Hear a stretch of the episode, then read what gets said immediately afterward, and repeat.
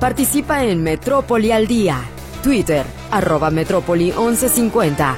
Facebook, Radio Metrópoli o en notisistema.com. Sección Contacto.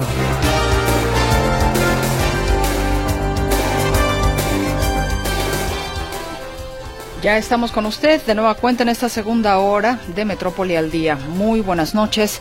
Muchísimas gracias por su comunicación, gracias por su escucha. Que tenga un buen traslado de su trabajo a casa o inclusive de casa al trabajo porque como siempre le digo me queda claro que hay personas que tienen trabajo nocturno entonces pues que para todos haya una muy buena jornada ¿qué le parece si vamos con nuestro resumen informativo?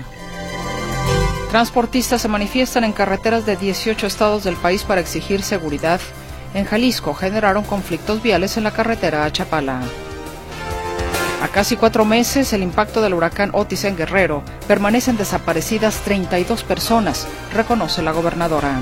Se continúan los esfuerzos de búsqueda, mantenemos el registro de estas 32 personas en la cual pues se siguen realizando estas búsquedas tanto en mar como en tierra.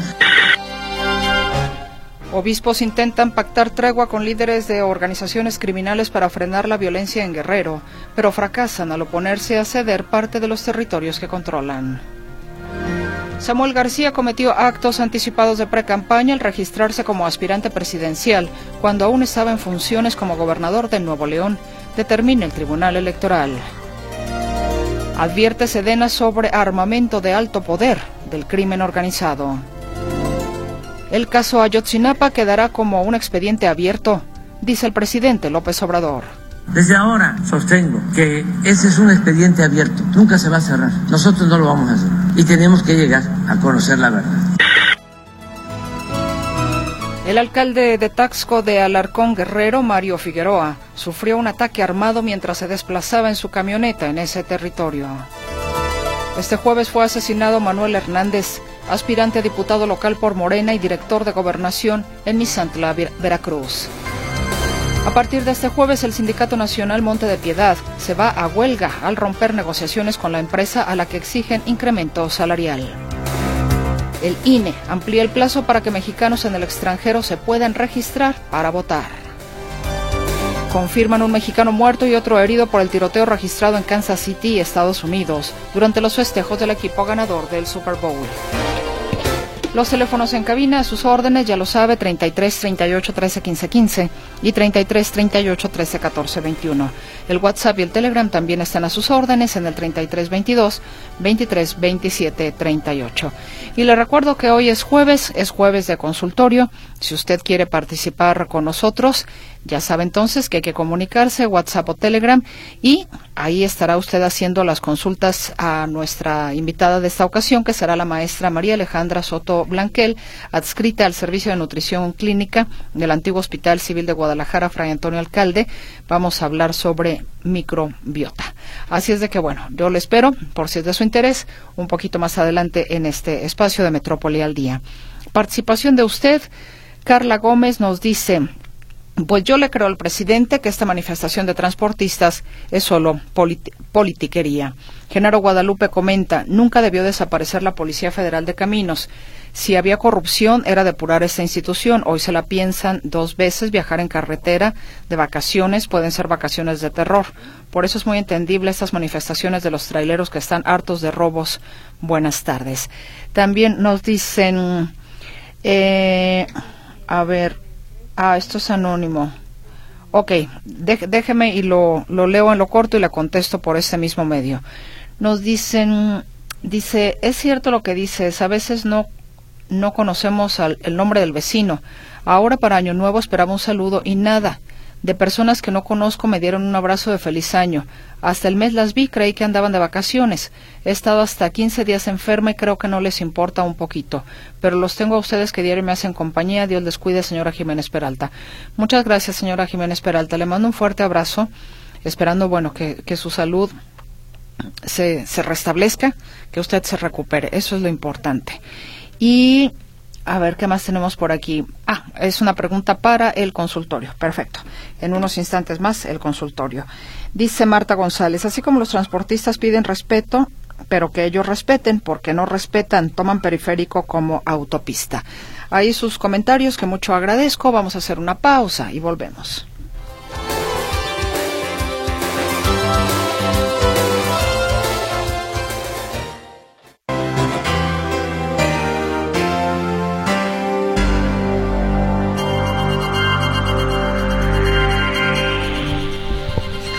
En materia de inseguridad, mi compañero José Luis Escamilla tiene para usted lo que, pues, desafortunadamente ha acontecido en la jornada de hoy. José Luis, te saludo y te doy la bienvenida con mucho gusto. Buenas noches.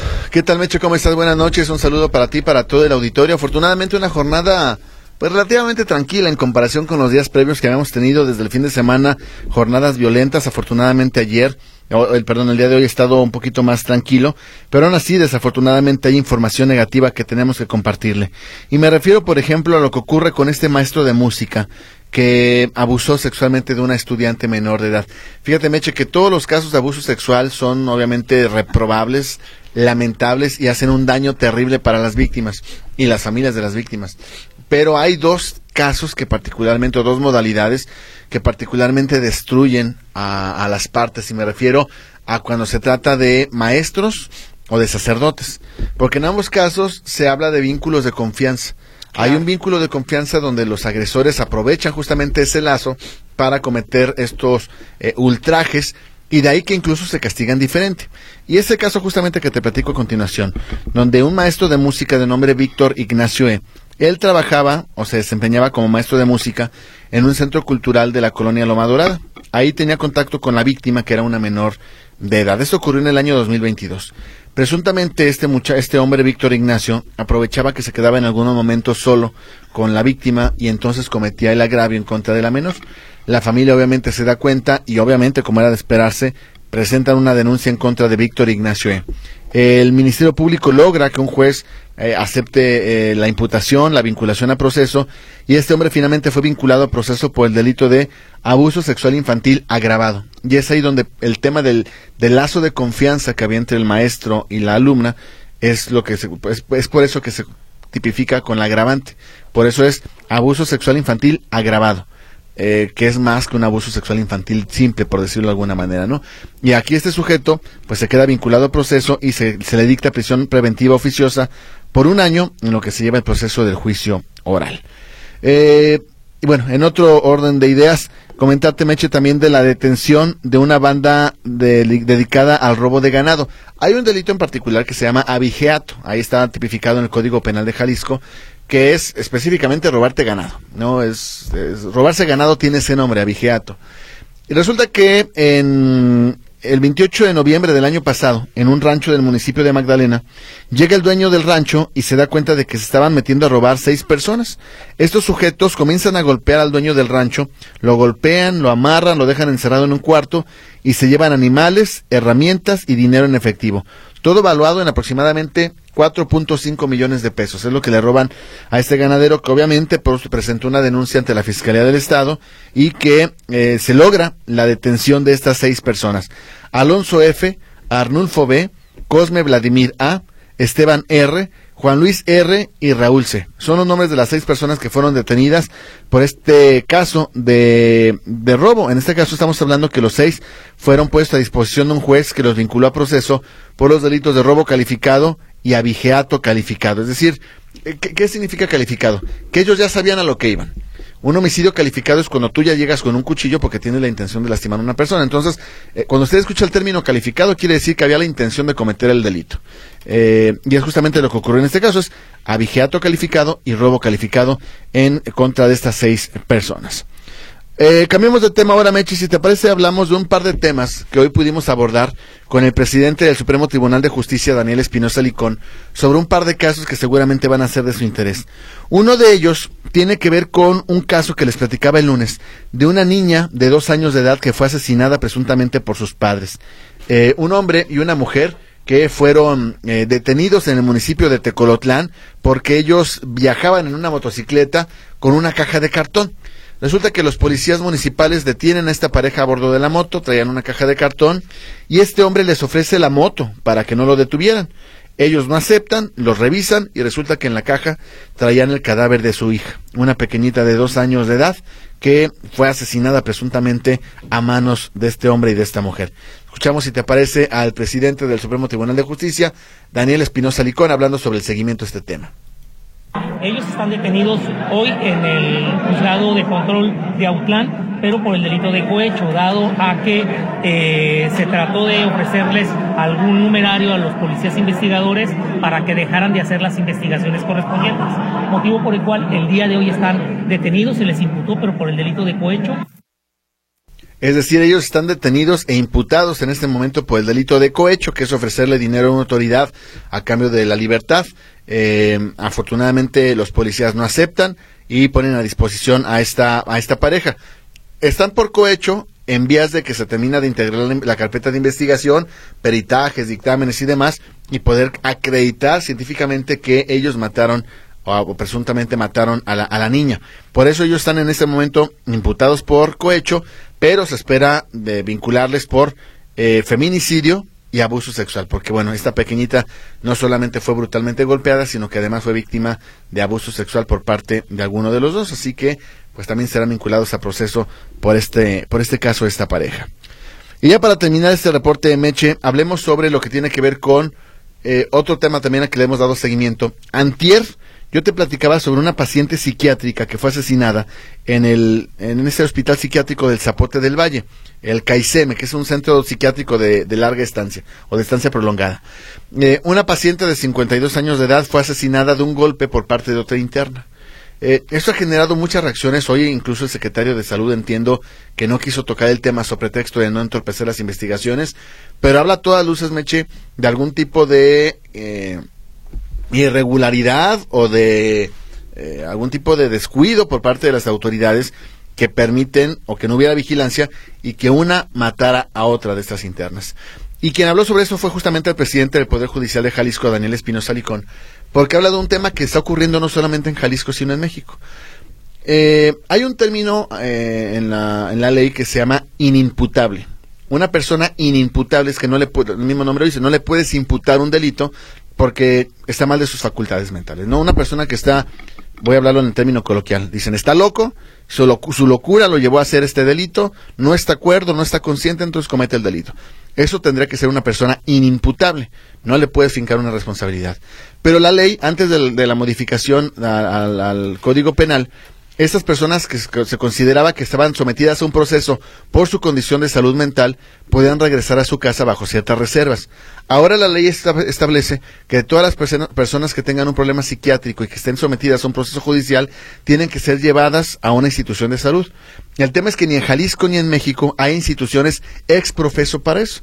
en este caso, por ejemplo, eh, el psiquiátrico atiende a todas las personas, incluso hasta de 18 años en adelante, no sé si menores, pero atienda a todas, sea cual sea el motivo que estén ahí, incluso las personas que tienen problemas de salud mental y que están inmersas en un proceso judicial.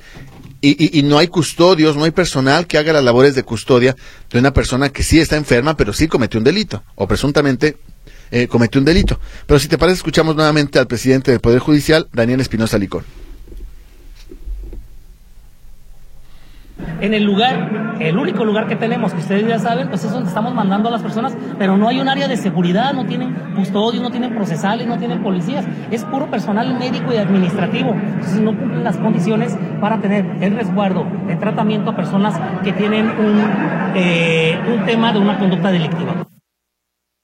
Y es que sí, o sea, hay, hay, personal de enfermería, hay personal administrativo, pero no son gente que se dedique a custodiar como tal a personas que están bajo un proceso judicial y que, de y que si están ahí es porque cometieron algún acto eh, medianamente violento o violento como tal. ¿no? Entonces, es un tema que está ocurriendo en todo el país, instalaciones de seguridad para personas bajo esta situación y que forman parte de una carpeta de investigación. Así que bueno, ahí está lo que ocurre. No estoy diciendo que sea el caso de la muerte ocurrida esta semana, pero finalmente esto destapa de alguna manera la, eh, lo ocurrido con esta interna ahí en el Caiceme del Zapote del Valle en Tlajumulco de Zúñiga.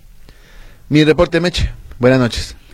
Te agradezco enormemente el mismo. Que tengas una estupenda noche, José Luis Escamilla. Muchísimas gracias. Hasta luego, gracias. Que estés muy bien. Bueno, vayamos ahora con algunos otros temas que tienen que ver en el ámbito, pues sí, de la de la seguridad. Porque, bueno, resulta que hubo un obispo que buscó tener un contacto con, em, pues, con líderes del crimen organizado, pues, para buscar, digámoslo así, una, pues, una especie de tregua pero no tuvo mucho éxito. Y el presidente de la República el día de hoy dijo que veía bien esta, este tipo de negociación, ¿no? En aras de encontrar una salida a las situaciones violentas que estamos viviendo. Y también, por otra parte, la Sedena está preocupada por el armamento con el que cuenta precisamente la delincuencia organizada. Así es de que de este par de temas nos informa mi compañero Arturo García Caudillo, a quien saludo con gusto. Buenas noches, Arturo. Así es, como son amigos, me da gusto saludarles. No fue un obispo, fueron tres y el arzobispo, todos ellos de Guerrero, quienes eh, se reunieron, según informaron ellos mismos, con eh, líderes del crimen organizado en la entidad, eh, buscando con ello, pues, pacificar la entidad.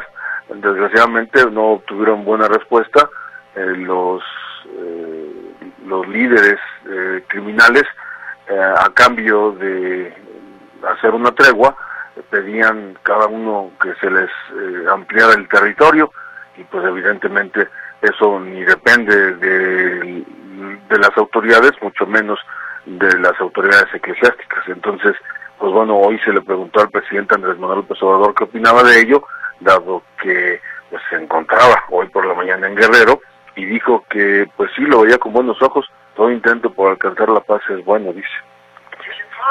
Los que pueden ayudar, lo hace la iglesia, me consta, en Michoacán, y, lo hacen en, otras partes. lo vemos bien, lo vemos muy bien, nada más que nada de acuerdos que signifiquen conceder impunidad, privilegios, licencias para robar, pero el que quiere abandonar ese infierno, como dice la canción, la jaula, aunque sea de oro, no, no deja de ser prisión lo puede hacer. Pues ahí está el presidente Andrés Manuel López Obrador. El asunto es que de cualquier manera no prosperó esta negociación, pero ya el solo hecho de que estén tomando la iniciativa los, las autoridades eclesiásticas es una muestra de que las cosas en esta materia no están bien en el país y que se requiere, pues si no mano firme o mano dura, por lo menos más presencia de las autoridades, que normalmente lo que está ocurriendo que con su sola presencia no están ayudando en mucho, la población incluso en muchas ocasiones se les ha volteado porque solamente están presentes y no están haciendo mayor cosa. Y pues bueno, eso por un lado y por el otro, efectivamente, como bien decías, la Secretaría de la Defensa Nacional, en voz de su titular, Discrescencio Sandoval, manifestó preocupación por la porque las armas que están eh, entrando en el país son de esas que no sé si así se les llame en realidad, pero en algunas series y películas las he eh, escuchado que les, las llaman como matapolicías, porque son este tipo de armamento que traspasa, eh, los cartuchos traspasan los chalecos blindados de los policías y así dice el secretario de la Defensa Nacional, Luis Crescencio Sandoval, pues ya por lo menos eh, esta semana cayó un soldado, entonces es muy probable que así están cayendo muchos más debido al, al, armamento tan pesado que están utilizando los criminales. Y este armamento viene de los Estados Unidos. ¿Y por qué saben que viene de los Estados Unidos? Porque es exclusivo de las Fuerzas Armadas de los Estados Unidos, solo que como allá sí se permite la venta de armamento, pues entonces la, los narcotraficantes, los criminales organizados los están adquiriendo allá y los están trayendo hacia nuestro país. Y ese es el otro punto, cómo están pasando hasta acá. Y esto es lo que dijimos, que se estaba empleando, que por primera vez se empleaba en nuestro territorio un cartucho de esta naturaleza, que sí se identifica con eh, en, la utilización en las Fuerzas Armadas de Estados Unidos. Pero cuando se plantea esto al gabinete que tenemos, bueno, el gabinete de seguridad, a, eh, los, eh, funcionarios de Estados Unidos, también nos dijeron que esta fábrica, de este, no solo le, eh, produce este tipo de, municiones al ejército, los Estados Unidos, sino también las puede vender a, este, a, los ciudadanos, ¿no? considerando que tienen esa facilidad en Estados Unidos. Pero esa es la situación que, que planteamos. Este empleo de este cartucho tan, tan devastador, con unas capacidades mucho, muy importantes, y que, bueno, el, blindaje con el que contamos eh, no, no puede proteger a nuestro personal de este tipo de, de, pues, penetración que, tiene eh, este, este cartucho. Pues ahí están las creencias Sandoval, ya lo escuchó usted, y el tema es preocupante no solamente para las Fuerzas Armadas, sino para los ciudadanos, porque imagínense si muchas veces los criminales superan en número al ejército, la marina o la Guardia Nacional y de repente cuentan ahora con este armamento que repito, no sé si así se les llama realmente, pero que en algunas series de televisión y películas eh, así les llaman como mata policías, pues lo que estarán haciendo justamente con la utilización de este eh, de estas armas en contra de las fuerzas armadas de nuestro país. Sí es un tema que debería preocupar no solamente a la Serena, yo me parece que a toda la ciudadanía. Y deporte, Mercedes. Totalmente de acuerdo. Arturo, te agradezco enormemente, que tengas una estupenda noche, que descanses y hasta mañana, compañero. Igualmente hasta mañana y que tengan una, un magnífico consultorio. Que así sea. Muchas gracias, Arturo. Descansa. Hasta mañana. Hasta mañana. Hacemos una pausa, regresamos con la información deportiva y posteriormente el consultorio de este jueves.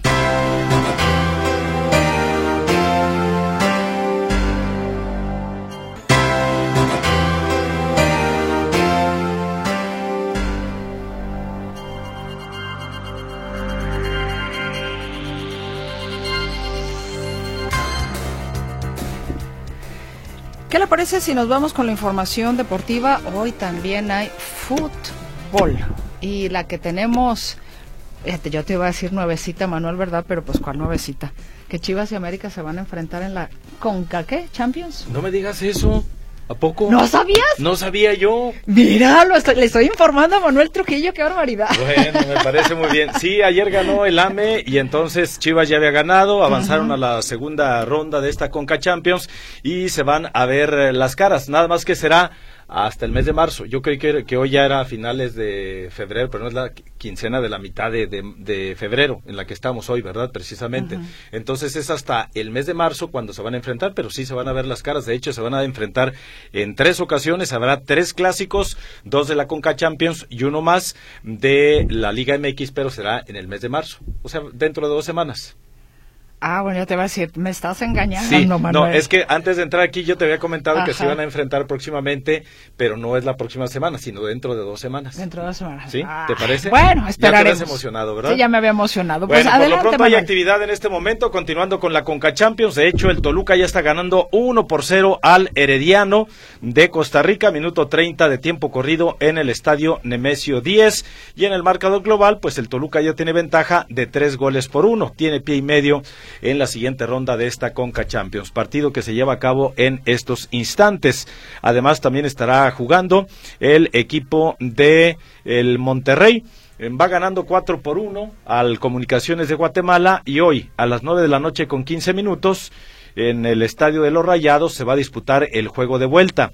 Eh, con este global de 4 por 1, pues los Rayados prácticamente están del otro lado y veremos hoy si redondean la serie. Eh, obviamente los clubes mexicanos, al menos en esta primera fase, eh, pues son los dominadores, son los favoritos y de hecho han cumplido con el pronóstico.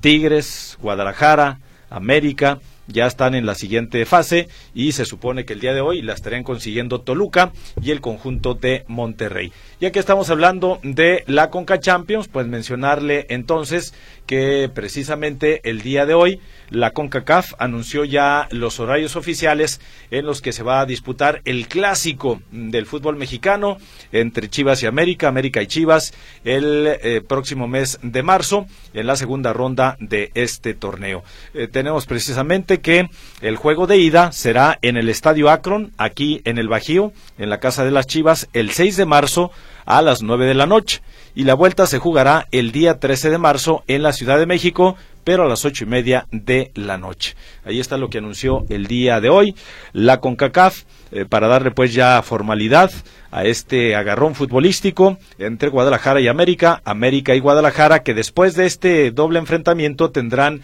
el clásico dentro de la Liga MX. Entonces, por eso le decía que habrá o se van a disputar tres clásicos eh, del fútbol mexicano en eh, el mes de marzo y para entonces se supone que ya estaría jugando con el rebaño Javier El Chicharito Hernández. La Liga MX que eh, mañana estará arrancando con su fecha número 7, bueno, pues anunció anunció la liga el día de hoy que el encuentro entre los Bravos de Juárez y el Puebla, previsto para el día eh, de pasado mañana, el sábado, se pospone, será reprogramado para otra fecha por la muerte del jugador del equipo fronterizo Diego Puma Chávez en un accidente automovilístico, según le anunciábamos el día de ayer, pues hoy la liga ya hace oficial que este partido entre Bravos y Puebla no se disputará el sábado como estaba programado. La selección mexicana de fútbol se mantiene en el lugar 15 del ranking mensual de la FIFA que se publicó el día de hoy, mientras que Argentina continúa en el primer lugar, seguida de Francia, Inglaterra, Bélgica y Brasil. Y la selección de los Estados Unidos pues descendió del lugar 12 al 13 en el ranking mensual de la FIFA, según se anunció el día de hoy.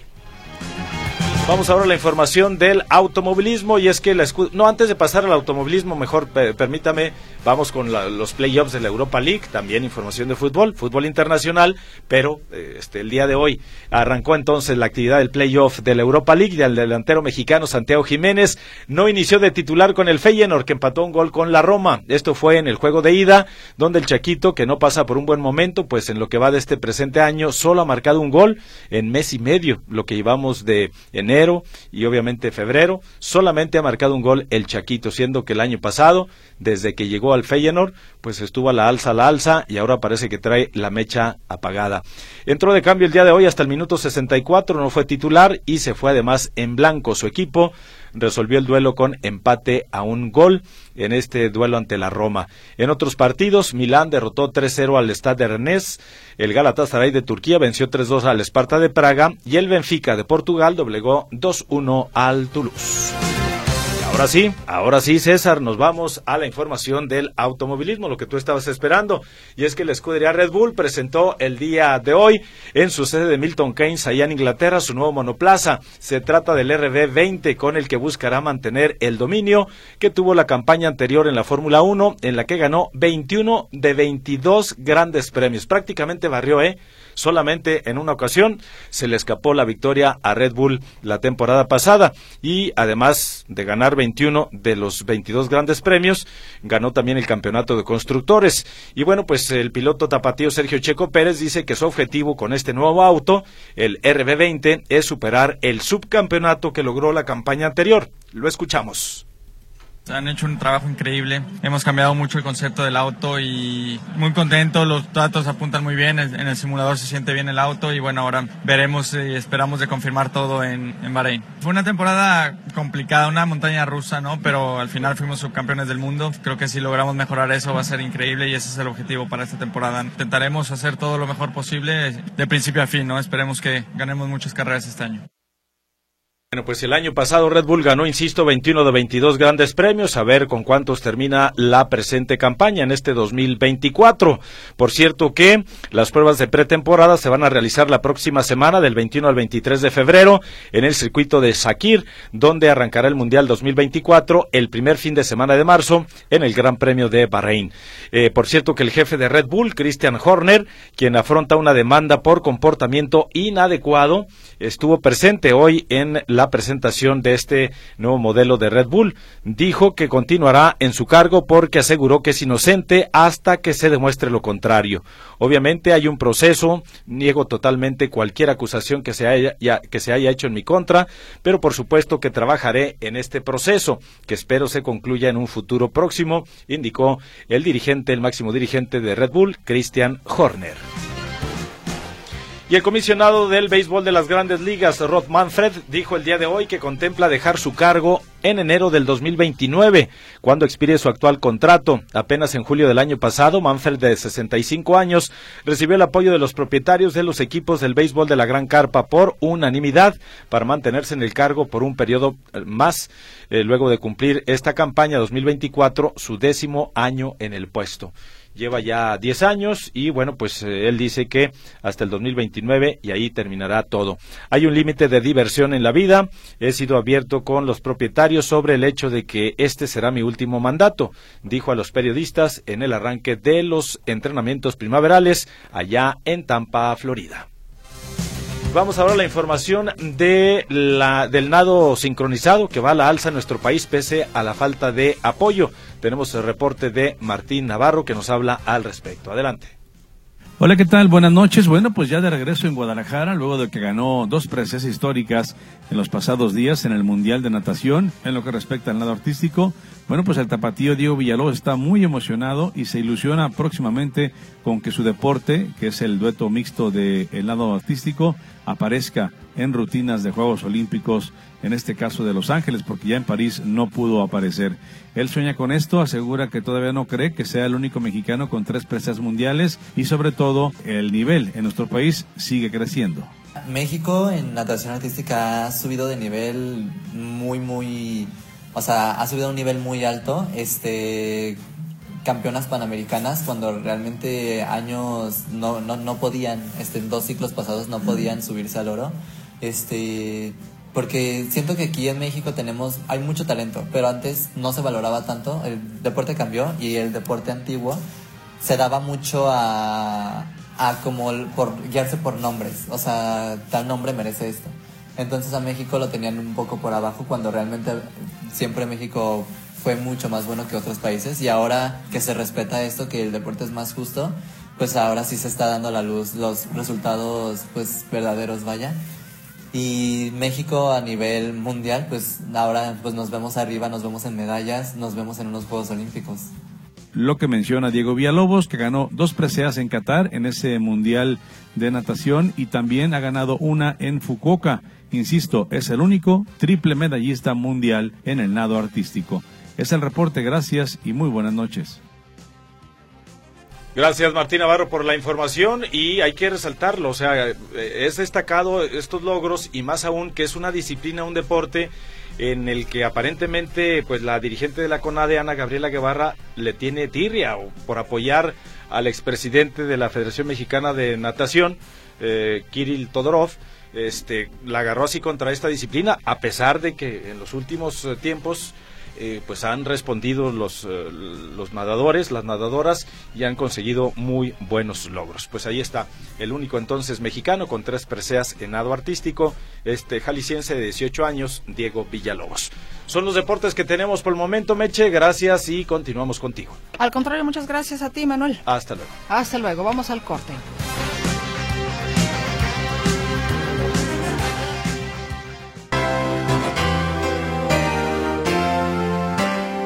Rápidamente por aquí algunos de sus mensajes. Nos dice Alfredo Torres Manzano, Citlalia Maya va a dejar muchos pendientes en Tlaquepaque para el que llegue. Saludos. Javier Vázquez, gracias. Don Javier, qué bueno que le gustó la efeméride de hoy. Y dice, van a hablar de la microbiota, pero yo sabía que era una microbiotota. Ah, caray, no entendí. Pero bueno, sí, vamos a hablar de, eh, de la microbiota. A ver, ¿qué más tengo aquí? Es una vergüenza que el clero esté negociando por una facultad que es del Estado y todavía dicen que no es el peor presidente de la historia, Jesús Arreola. Eh, ahora vemos la incapacidad del gobierno de Obrador a casi seis años de gobernar. Se dan cuenta que el crimen organizado tiene armas de altísimo poder, lo mismo que le criticó a Calderón y no pueden. Los abrazos, Sergio Segura. ¿Qué tan cierto es que Sasha Montenegro falleció? Saludos, Eduardo Ramírez. Así es, efectivamente, falleció eh, Sasha Montenegro. Y bueno, vayámonos ahora sí al consultorio. El consultorio. En Metrópoli al día. Y saludo con mucho gusto a la maestra María Alejandra Soto. Ella es adscrita al Servicio de Nutrición Clínica del antiguo Hospital Civil de Guadalajara, Fray Antonio Alcalde. Maestra, ¿cómo está? Muy buenas noches, bienvenida y gracias por estar participando con nosotros. Hola, ¿qué tal? Buenas noches, mucho, mucho gusto, muchas gracias por la invitación. Maestra, ¿qué es la microbiota?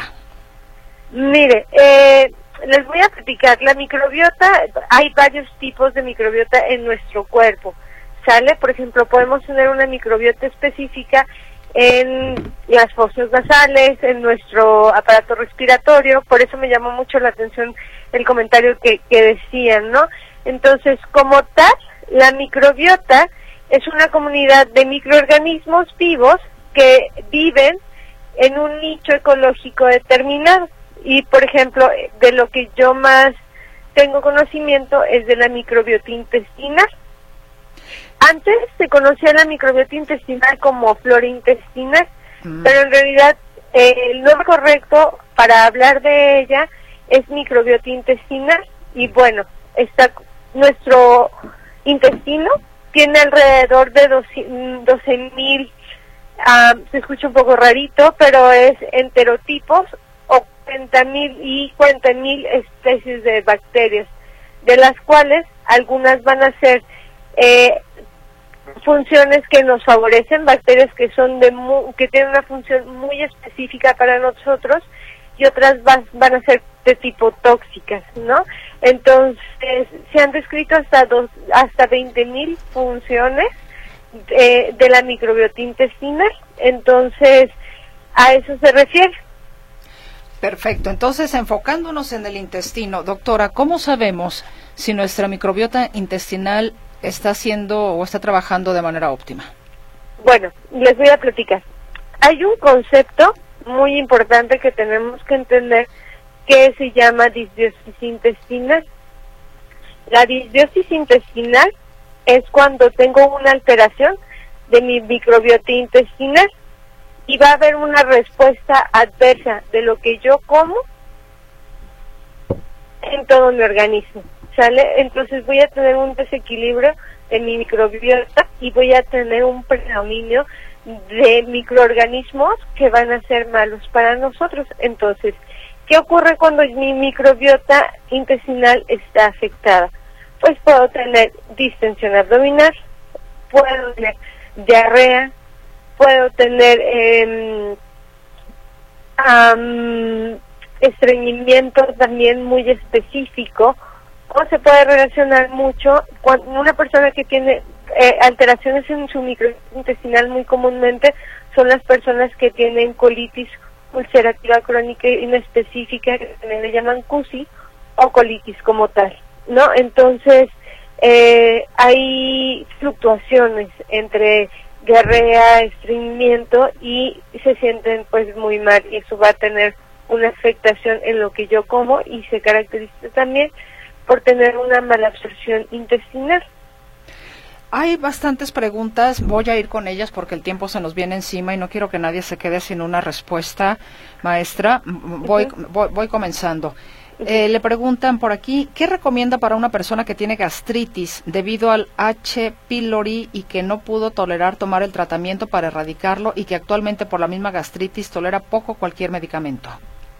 Bueno, es muy importante manejar su dieta, eh, evitar todo tipo de alimentos que son muy irritantes, alimentos que contengan muy copiosos, mucha cantidad de grasa, hay que evitarlos, alimentos con gas que distendan mi estómago, hay que recordar que mi, mi estómago es un globo, entonces si yo como alimentos que tienen mucho azúcar o mucho mm, mucha grasa, pues va a tardar mucho en digerir el estómago y eso me va a generar más de reflujo y que es una característica importante cuando tenemos nosotros eh, Helicobacter pylori. Dicho de otro modo, necesitamos alimentos que se digieran muy rápido, que nos eviten el reflujo y que no sean volúmenes tan altos para que no se distienda mi estómago. Anónimo, perdón, perdón, anónimo. ¿Es cierto que mantener una buena microbiota intestinal ayuda a los diabéticos a controlar la glucosa? Definitivamente sí, definitivamente lo es, porque va a controlar más este la absorción de la glucosa en sangre. Entonces, yo como azúcares, eh, al yo tener una microbiota intestinal adecuada e ideal, pues tengo que comer alimentos eh, que van a absorber, que van a absorber lentamente mi azúcar en la sangre, entonces Es correcto, un diabético debe de tener una alimentación sana con una microbiota sana. El, el señor Alfredo Torres Manzano la felicita por este tema. Y, y también, a ver por aquí, a ver, espéreme. Ah, hola, ¿la microbiota puede causar infecciones urinarias? Saludos y gracias por su respuesta de Salvador Pérez. Bueno, eh, volvemos a lo mismo. La microbiota va a ser un conjunto de microorganismos, ¿sale? Entonces, eh, hay una microbiota exclusiva y específica de las vías urinarias.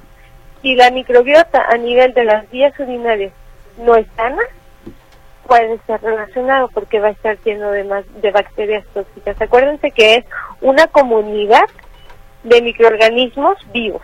Entonces, ahí vamos a tener una competencia en una infección de vías urinarias de microorganismos que son tóxicos y los que no son tóxicos. Entonces, sí, hay que ver qué microbiota ah, específica hay a nivel de las vías urinarias, en específico vejiga y conductos urinarios, pero pues definitivamente en las vías urinarias yo no me meto, entonces ahí sí es otro tema distinto.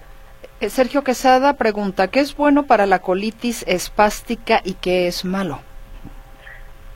Eso depende mucho de que, ok, es una colitis espástica, pero eso se tiene que tratar muy específicamente con el médico para conocer por qué es espástica. En general, los eh, alimentos que se fermenten durante mucho tiempo o los alimentos que en general los azúcares refinados se fermentan muy fácilmente y me producen distensión. Todos los alimentos que me producen distensión hay que evitarlos. Por ejemplo, mm, azúcar como tal, eh, mieles como tal, alimentos que, que sean procesados o ultraprocesados con muchos colorantes, eh, aditivos que sean que tengan que sean eh, industrializados creo que ya dije pero que sean como comerciales. Son los que definitivamente no nos benefician porque se fermentan en, el intestino y generan distensión. Se, se distienden las personas. Uno es muy común que no toleran las personas es la leche entera. Entonces la mayoría de las personas llegan a tolerar la leche deslactosada o definitivamente se tiene que retirar dependiendo del paciente. Maestra, nos está diciendo las cosas que hay que evitar, pero aquí, digamos, para complementar, una persona de nuestra audiencia dice, ¿puede preguntar, por favor, qué dieta o recomendaciones para recuperar la microbiota? Sí, mire, eh, la situación es que tenemos que mejorar la comunidad de estos microorganismos y hay ciertos tipos de microorganismos que ya están prediseñados y se les llaman prebióticos. perdón, perdón, maestra, se cortó, ¿se le llaman cómo? Probióticos probióticos y prebióticos. Entonces los probióticos nos ofrecen vida, ¿no? Y ya se pueden se pueden encontrar de manera comercial y específicas con como bacterias que son de beneficio para nosotros. Eh, bacterias como L. reuteri, L.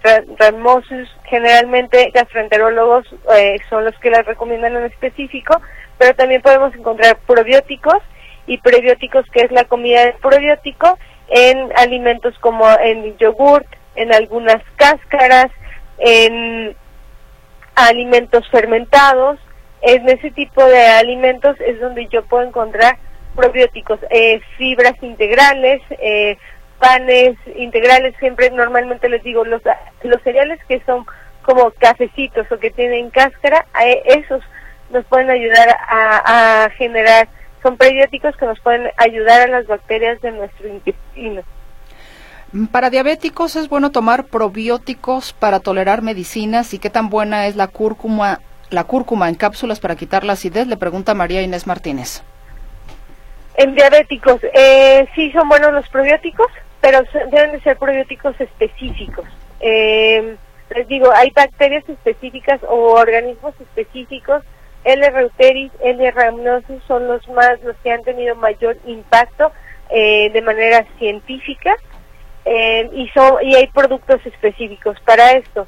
La cúrcuma es una situación que, que se ha estudiado, su componente activo se llama curcumina.